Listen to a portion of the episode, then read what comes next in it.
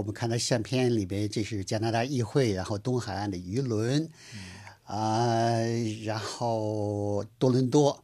哎，还恐怕一会儿应该有蒙特利尔。蒙特利尔是今天要举行环保大游行，那么肯定会受到世界媒体的关注。各位朋友，欢迎收听浏览加广中文台的周末网络广播节目，我是方华，与我一起在播音室的有本台的李李和沈儿。欢迎各位关注我们的网站 www. dot rcinet. dot ca，还有我们的 Facebook 加拿大国际广播中文频道。在每周五北美东部时间上午九点半，我们会有脸书直播 Facebook Live。如果你想快捷方便的了解加拿大发生的事情，也请你下载加拿大国际广播新闻 App。只要你在安卓和苹果商店搜索加拿大国际广播，你可以很方便的找到我们的 App。现在在屏幕上的，就是我们的 App 的一个展示吧。然后就是说，我们就可以很方便对新闻、有中文新闻有各种语言的，对，没中文对错都有。中文是一个独立的 App，嗯，这是一个很方便的一个渠道，欢迎大家下载。嗯那么就是这是必须要在谷呃谷歌呃谷歌或者是安卓是商店是吧？啊，对，安卓、苹果商店，但基本安卓苹果对基本上就涵盖了这个所有的 App，、啊所有的这个手机上的 App 的。但是对于这个呃，对于中国的听众或者是呃国际上其他国家的听众有什么区别吗？当然是有区别。下载程序有区别吗？下载过程上没有区别，你都能找到，都能啊下载。但是在中国的观众如果看这个中文新闻的话，呃，还是有防火墙的问题啊。啊你需要有所谓的 VPN 通过，但是就境外的没有关系，都可以。嗯，好，呃，欢迎您关注我们的这些网站啊，呃，就是用各种方式收听和浏览我们的节目。在今天的节目里呢，我们谈了这个星期我们节目中的几篇报道。首先的一篇报道讲的是，就是今天发生的事情。星期五，蒙特利尔市要举行环保大游行，主要是气候变化，呼吁减排，而且现在是国际上的一些呃主要的环保人物，包括那个位瑞典女孩也会过来参加这样的活动。对这个，呃，现在呢，反正就说正好就是今天了，九月二十七号，实际上是世界各地的大城市都在举行这个游行。这个游行呢，现在大家就简称为叫气候大游行。实际上呢，就是说主要的目的就是抗议各国政府啊不作为，或者是就是一直敷衍这个问题。现在呢，气气候变化已经变得非常严重了。呃，那么这个活动呢是。在加拿大，世界各地城市，加拿大是八十五个城市都有，大大小小规模不一样，但是规模最大的就是蒙特利尔市，而且蒙特利尔市呢，今天九月二十七号会成为国际媒体的聚焦点。为什么呢？就是因为这个气候大游行的发起人，这位十六岁的瑞典可以说叫气候活动家吧，虽然年纪很轻，呃，格雷塔。滕伯格他呢是宣布今天他是在蒙特利尔来参加气候大游行，所以在这种情况下呢，加拿大总理特鲁多今天也会过来，绿党的领袖梅也要过来，魁北克党团的领袖，呃，也都是全部都在蒙特利尔。今天就是正好是大又是大选嘛，政界的这个主要政党领袖都在蒙特利尔。那么新民主党呢是派了副领袖过来，在蒙特利尔参加这个气候大游行，而他的领袖就是辛格，他是在不列颠哥伦比亚省参加维多利亚市的气候大游行。唯一一个不参加气候大游行的这个政党领袖就是保守党领袖安德鲁谢呃，尔。你说的是唯一一个没参加，也就是说也没没派代表参加。他要派代表参加，但是他本人并不参加。那辛格也不在啊，呃，辛格在 B.C 省的维多维多利亚市参加。啊，在在那边呃，参加。在那边参加，对，所以呢，这个谢尔呢是什么呢？是因为他昨天星期四在蒙特利尔，今天呢他在温哥华，实际上温哥华也有气候大游行，啊对对，但是他呢并不去，他说呢，呃，他不会参加气候大游行，但是呢，他会确保这个保守党会有代表呢到场来参加，所以呢不，过这次这个所谓气候大游行，是不是主要是以呃年轻人为主力的？比如好多学校都是给给予方便，学生可以不不用去上学上学了，对不 是这对？样。连连公交车全部免费啊，公交、火车公交、公交、地铁全免费。实际上，一会儿我要说到，本来呢，开始呢，大家的那个理解呢是大学生，就高校的学生。最开始，所以都看到是什么 college 啊、大学啊，纷纷的就这个问题。有的学校刚才宣布，我们就今天就是停课了。有的时候呢，就是老师呢，就是大学的老师说各系决定，或者各个教授你自己决定，你的这门课你愿意上就上，不愿意上也可以，学校也不也同意让学校。结果呢，实际上发展到根本不是不只是局限到大学，是中学、小学，蒙特利尔的好几个那个学校董事会啊，全都同意了。其他城市什么温哥华、多伦多，他们都同意。他们呢，就是说，如果中学生去可以，如果是小学、中学，不管是中学、小学生，首先父母得签一个同意书，这个你肯定是知道，对知道得给校方一个我父母同意他缺课去参加，课是照样上，但是呢，学生你缺课呢不会受惩罚。小学生但是有一个城市例外，嗯，或者有几个城市例外就是阿尔伯塔省的一些城市。比如我今天早上开车上班的时候，听到听新闻，加拿大的广播公司的新闻说呢，卡尔加利市的一个呃一个学生，小学生啊，啊小学说要去示威，啊、他在这个学校里边已经事前已经发表过讲演，呃，说这个事情应该参加，还呼吁大家一块儿参加。他说他自己肯定要去，但是呢，学校就告诉他说你啊、如果你要去个人行为，呃，我们管不了，但是你家长得告诉我们，得有书面的告诉我们，但是你不能够在学校的这个呃学校的呃校园里面呃宣传啊什么搞这样的活动或者鼓动大家去参加。所以我觉得这个卡尔加里是因为阿尔伯塔省是加拿大的主要的能源基地，对所以呢一直因为这个输油管道问题，一直因为这个呃油砂矿开采的问题，与加拿大其他的省份呢唱不了唱不了一个调子。呃，他们觉得加拿大其他省份在这个问题上呢，呃，就是不理解阿尔伯塔省的苦处，啊、就是呢，就是以环保为名呢，呃，要打压，实际上就是不支持加呃阿尔伯塔省的油砂矿经济，使他们受苦。哎，所以从这个学校校委会的这个态度来看呢，也确实反映出加拿大的各个省和地区呢，恐怕在这个问题上还是有很大的区别。对，还是有分歧的。所以呢，就是说，就像你说的，就是中学中学生、小学生，小学生呢，就是得有成年人那个陪伴，呃，因为毕竟是人数很多的一个大型的集会嘛。那么蒙特利尔呢是这样，就就是因为这个，实际上这个是气候大游行啊，就是这位十六岁的格雷塔滕伯格他发起来的你看。这相片，就是年轻人好像积极性最高。对他们进行最高。他发起来的，所以就每每周的星期五在不同的城市举行气候大游行，他就到这些城市去跟这些人就参加这个大游行，是的。结果现在呢，这个确实是这个规模越来越大，影响力呢也越来越大。那么蒙特利尔市长估计今天星期五在蒙特利尔会有三十万人来进行这个大游行，因为这规模是非常大的。所以呢，大家都在说呢，就是呃，从中午开始，呃，加拿大这些城市的游行一般都是从中午十二点、十二点前后开始。那么蒙特利尔的游行呢，是在这个我们知道有皇家山，皇家山底下有一个那个纪念碑，嗯，大家在那个纪念碑前集合，然后呢。在市中心的一带呢绕着走，所以今天呢，就是所有的这个城市啊、市政啊、当局都呼吁大家，呃，不要开车，要乘公交，而且乘公交用地铁，都别用大巴，因为大巴也走不通啊。所以呢，一个是建立大家用地铁，还有一个呢就是用这个自行车。呃，今天呢，地铁也免费，公交也免费，自行车那个 Bix 也也是在几点到几点之间呢连火车都免费。呃，连火车也免费了哈，对，全部都免，费就是要让大家今天千万别开车，一开车的话不堵到什么地方就是几个小时。对，所以呢，而且还有很多企业今天也关门，为了方便员工去参加抗议，所以就已经不局限在学生了。但是我觉得抗议是一回事儿，抗议是当然是一种有效的，来这个唤醒民众的注意力，来这个呃创造这么一种气氛，这是很有效的办法。但是归根结底，你还是要减排啊，减排呢对就得有具体的措施啊。对你怎么减排？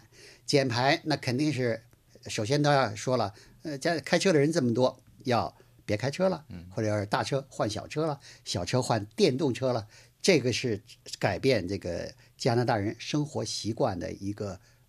一个主要的变化，这很不容易，而且是要自己对腰包里掏银子的一个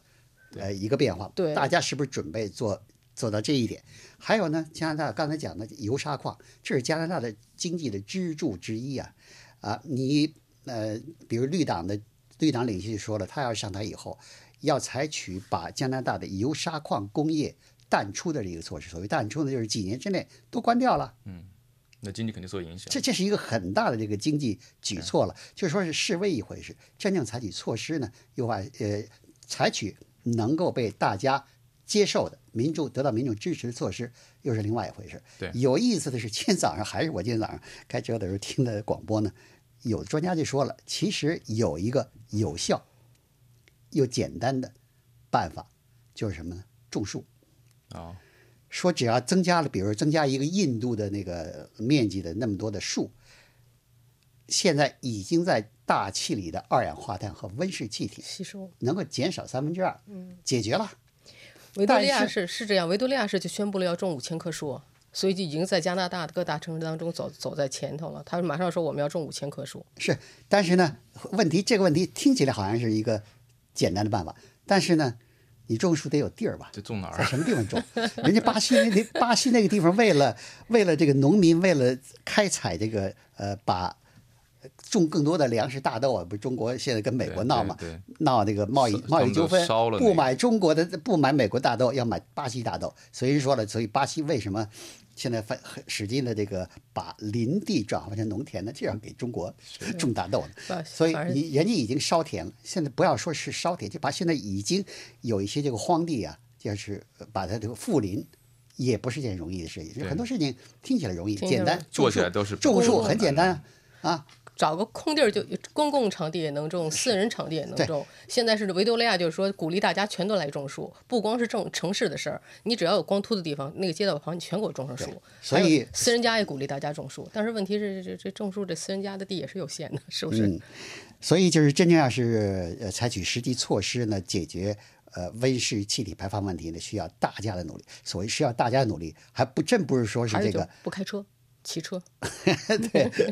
用 对 多使用公共交通，对，跟骑车。好，这是今年呃今天呢，在加拿大跟世界的主要城市都要举行的环境保护大示威的情况，特别是加拿大的蒙特利尔，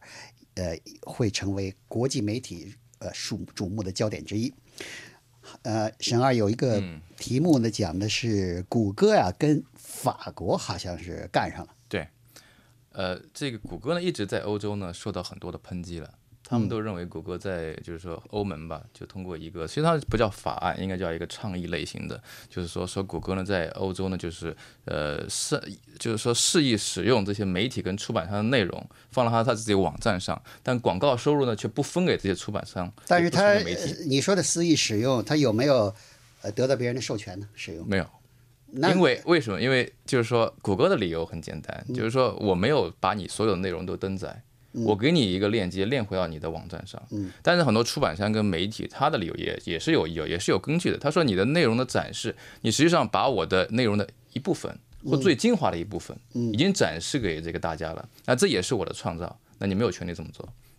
那这就是双方争论的一个焦点。但是呢，法国是唯一在欧盟里目前呢，把这么一个倡议变成国家法律的。而这个法律呢，将在十月份就开始执行了。那现在就是说，法国的这个出版商，就某一些出版商呢，就开始向谷歌伸手说：“哎，你得把钱付给我，不然的话，你就不要再链接我内容了。”那谷歌的回应非常的强，非常的强硬，他直接告诉我说：“我直接把你的内容削减到法律可以允许的，就是只给你一个链接、一个题目，或者说一头一句话，就这样。那我看看你受不受得了。”那这个是一个非常直接的这个这么一个反击了。那实际上这个是非常有趣的事情是，啊，就是现在呢，他是对给一个题目，然后给一段话，一段内容一段话把那个或者还有图片，啊图一一段话图片把那个精华内容反映出来。对，那么很多人如果他这个精精华所缩影做得好，他他一看，行了，我大概知道怎么回事了，不用去那个地方。有可能啊，这就是发生的事情啊。但是非常有意思，在法国之前，嗯德国已经有出版商向谷歌索赔了，嗯说你把钱给我，不然的话你不要放。谷歌说没问题，他直接把他们的那些所谓的详细点，包括图片、包括精华的内容都给取消。嗯但这些出版商他的他的流量马上剧剧剧烈的下降。那最后出版商找回到谷歌说：“那求求你，你把我放回去。”谷歌说：“哎，我们采取措施就是这样。所以这个世界世界上很多事情啊，呃，不是那么简单的，没有不是那么非黑即白，好像说是嗯，嗯出版商或者是这个拥有这个内容的这些人，确实很有理由啊。对 啊，但是谷歌这么做呢，他也他也不但有自己的理由，而且他也可能确实也有商业上的一些合理性在里边。当然，嗯，他说，他说最主要的是，它满足了消费者的需要。需求嗯就是要快捷的浏览内容。那目前你说那么多内容，那么多这个新闻内容，那么多出版商，它内容怎么办？总有一个地方要聚集在一块儿，让大家能快速快速的这个。那现在这个法国跟谷歌这个打到什么程度呢？打到的程度就是当然是僵持状态了。嗯，谷歌目前还没有，谷歌目前还没有说说这个呃，当然他是肯定不会给钱的。那谷歌呢，也目前也没有说我已经把你的这个出版商的那个内容全部削减到这个最最精简的部分了。但是他只是说，谷歌说我是不可能给你钱的。你如果你要采取这个跟我们对抗的措施的话，我就是把你内容精简。那既然已经有德国发生的事情，那法国为什么还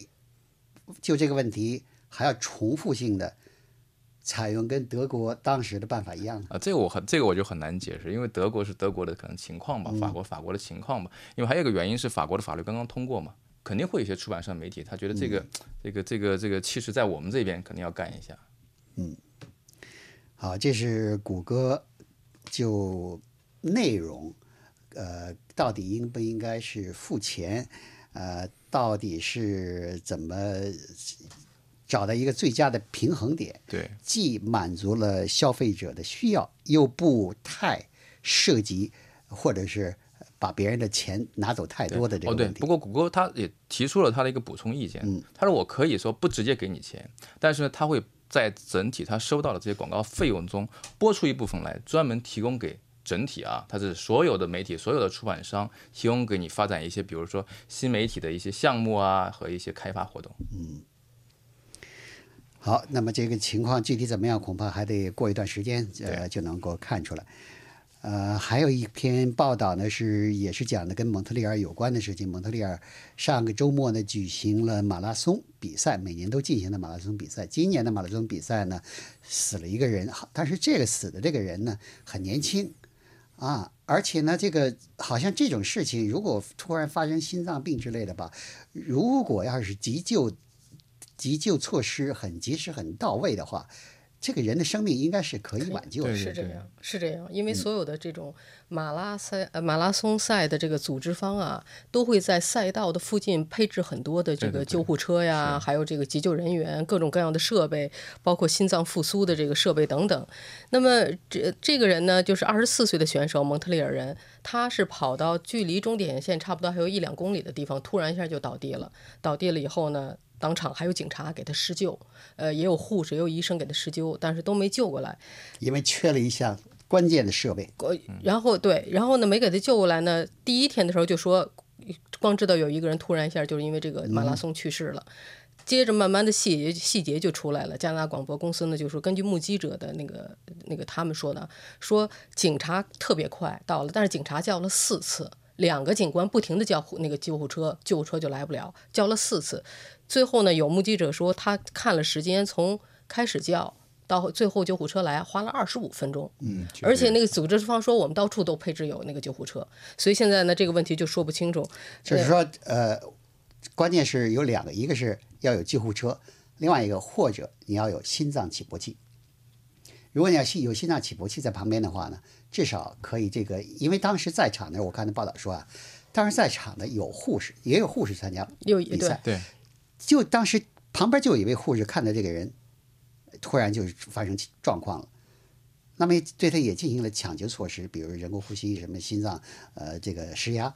但是呢，你还是缺乏必要的这个抢救。对于心脏发生问题的话，心脏起搏器是非常关键的这个设施。呃，但是这个急救车要到了以后，急救车上面有专业的人，也有相关的设备。这些设备全都有，所以呢，现在就是为这个就打不清了，到底是这第一个电话，这个呃呃呼救电话是什么时候打出去的？然后那个蒙特利尔的健康紧急部门说，他们是九点五十六分才接到电话的，九点六五十六分之前没有接到任何电话，而那个人呢是九点三十三十八分就已经倒地了，就是说从他倒地到。健康紧紧急部门接到电话，九幺接到电话说，据说这这中间过了十八分钟，十八分钟，他们居然说自己没有接到任何电话，这个问题好像有点太乌龙了，所以而且应该能够不能够很很容易地很容易查查出来嘛。对这个电话记录打进来跟没有没有电话打进来，这是很容易查出来对的。，所以现在呢，有关的方面在进进行调查，魁北克省政府呢也介入了。现在呢，这个马拉松组织方的这个主任已经宣布辞职了。呃，那么专家们呢？根据专家们的说法，专家们说，在马拉松比赛当中，将近百分之，因为马拉松当中发现这个心发生心脏骤停是经常的事儿经常的事儿。近将近百分之八十的心脏骤骤停是发生在你跑到那个终点线一点五公里之内。嗯，就最后好像也差不多吧？差不多，正好在这范一点最后的这一点五公里是最危险的，就是高风险区。所以呢，专家们说，实际上组织方都知道，这个马拉松全世界所有的城市都弄，也整天弄，所以最接近终点的那个地方是高风险区，那个地方是应该有最多的设备和最多的人，而且大家应该格外注意的。所以呢，专家们说，在这个方面，组织方没有尽到自己的责任。嗯，所以不过呢，这件事呢也会。就是给这个各各方面的这个组织方都提供提高一提提供一个警钟了。对。那么以后肯定就是在最后这一两公里是应该大家加强的一个加强注意的一个地方。对。看来这个马拉松比赛，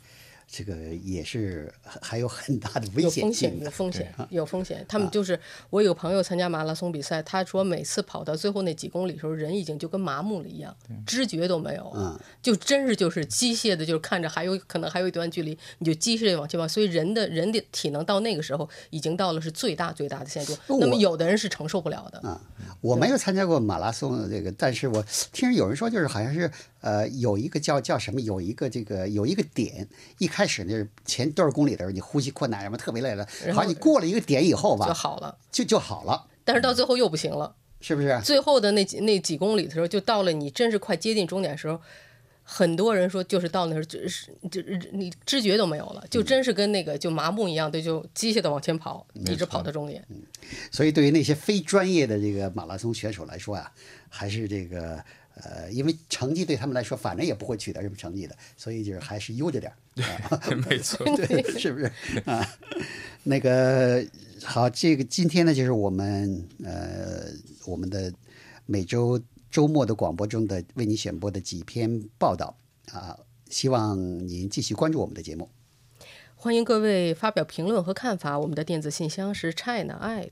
r c i n e t dot c a。我们的新浪微博是加拿大国际广播中文。祝您健康愉快，我们下次节目见。